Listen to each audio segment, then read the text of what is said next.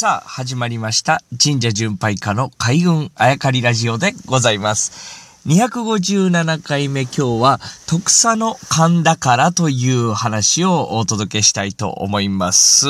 まあ音で聞くとね、特佐の勘だからとね、あとはトグサとか言いますけど、生ってね、トグサの勘だから、あーと言ったりするんですけれども、音で聞くと何のこっちゃわからないと思うんですね。これは字で書くとですね、数字の10、えー、そして種類のね、種という字ですね。で、あとは神様の宝と書いて、これを特佐の勘だからと読むわけでございます。えー、1、2、3、4、5、6、7、8、9まで、えー、数字を追ってですね、それに関係する神社や神様なんかをご紹介してきてですね、まあ、一つの、まあ、あチェックポイントでも、とでも言いますかね、10になったわけでございます。まあ、もちろん、あ10柱のですね、えー、戸柱の神さんを祀る神社ももちろんありますし、そういった名前の神社もあるんですけれども、10といえばというところで今日は特佐の勘だからというお話をあさせていただきたいと思ったわけでございます。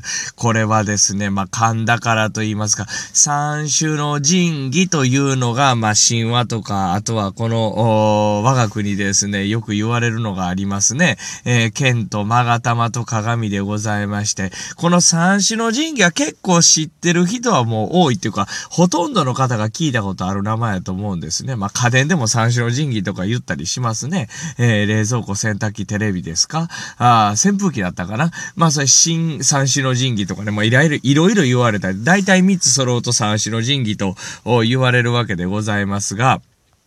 その三種の神器に比べてですね、この10種類の、神器というか、まあ、特佐の勘だからが語られること、言われることっていうのはかなり少ないんじゃないかなと思います。まず三種の神器でございますが、三種の神器はですね、えー、今の天皇陛下、金城陛下ですね、金城陛下がずっと持っておられると。で、歴代の天皇にずっと受け継がれてきた。で、それをずっとずっと昔に辿っていくと、アマテラス大神にたどり着くと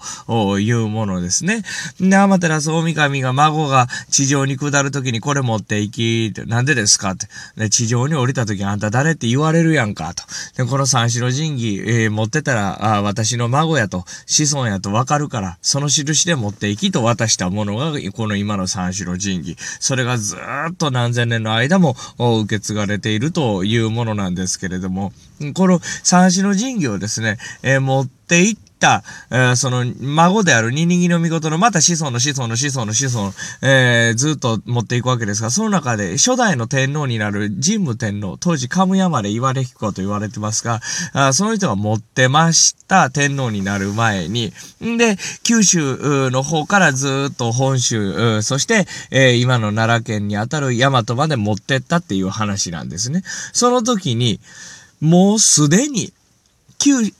自分の子孫、自分のご先祖様は天照大神で、ほんで、九州に降り立ってきて、天下ってきてですね、ほんで自分が何年もかけて大和にたどり着いたのに、もうすでに大和に降り立ってた別のグループがいたというお話、覚えてらっしゃいますでしょうか？この海運あやかりラジオでもお届けしました。これがにぎはやひという神様のグループだったんですね。もう一回言いますよ。アマテラス大神の、がですね、孫に、えー、三種の神器渡して、その何代かし、あのー、子孫がですね、九州の方から、あ大和目指してずっとこう何年もかけて移動するわけです。何年もかけて。ほんで、やっとの思いで、和歌山県から入ってですね、えー、奈良県、今の奈良県に入って、やっとの思いで行ったのに、すでに、え別のグループがですね、そこにおったというわけです。で、そのグループにあんた誰やと言ったらですね、いや、僕も、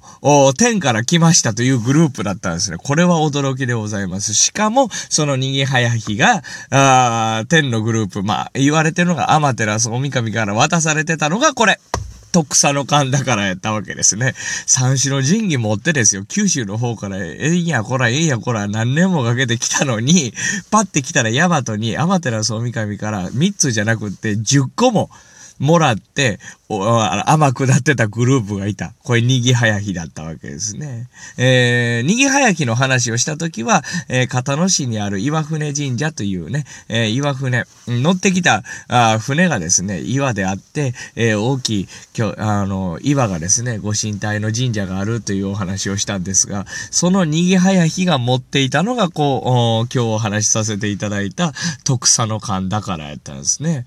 で、この徳佐の勘だから内容は何だったのか、ちょっと明日以降もお話しさせていただきたいと思います。